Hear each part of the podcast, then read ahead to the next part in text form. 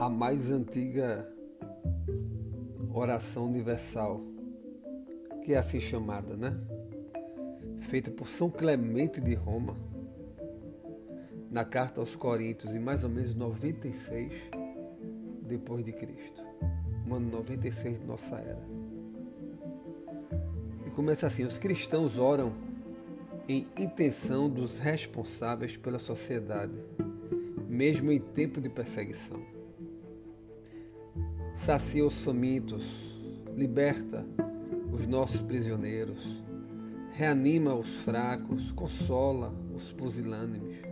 Sim, mestre, faz brilhar sobre nós a tua face, para o bem da paz, para nos proteger com tua mão poderosa, para nos libertar de todo pecado, por teu braço estendido, e nos livrar dos que nos odeiam injustamente Concede-nos a concórdia e a paz, a nós e a todos os habitantes da terra, como as deste a nossos pais, quando te invocaram santamente na fé e na verdade.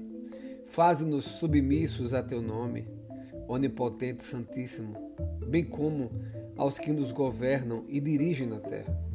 Foste tu, Senhor, que lhes deste o poder da realeza, para que, sabendo que por ti lhes foram dadas a glória e a honra. Lhe sejamos submissos, sem nos opor de modo algum à tua vontade.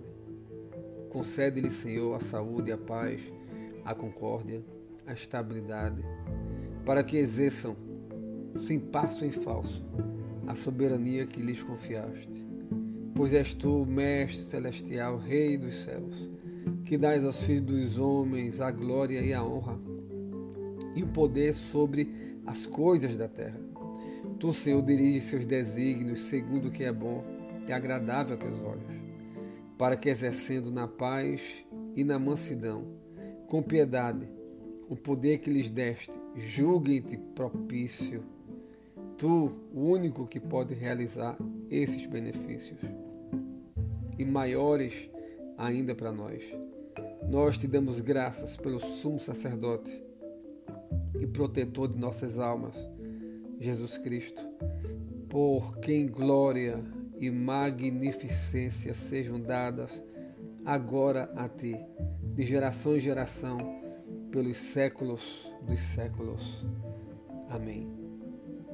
Meus queridos, essa oração se aplica claramente hoje. Revela a soberania de Deus sobre todas as áreas de nossa vida, sobre todas as áreas no mundo. Nos faz compreender que Ele está no controle de tudo, mesmo que as coisas pareçam fugir ao controle para nós, para os homens, para o nosso entendimento. Olha, Deus está à frente. E Deus ele tem um propósito né, em tudo que se realiza aqui embaixo da terra como diz na oração: Pois és tu, Mestre Celestial, Rei dos séculos, que dais aos filhos dos homens a glória e a honra e o poder sobre as coisas da terra. Isto é, vem dele aquilo que nós conquistamos, aquilo que nos torna homens e mulheres honrados e honradas. Tudo isso vem de Deus. Logo que Deus conduza a tua vida no dia de hoje e tenha sempre essa percepção, esse entendimento que Deus está dirigindo a tua vida. A oração fala ainda ó, quando te invocaram santamente na fé e na verdade, falando dos pais, fazem-nos submissos a teu nome, onipotente e santíssimo, que possamos ficar na dependência de Deus confiantes sempre nele, pois ele está na direção, meus irmãos, está nos conduzindo, está conduzindo a sua igreja na terra. É verdade que adversidades existem, mas Deus está no controle. Tenha um bom dia, em nome de Jesus.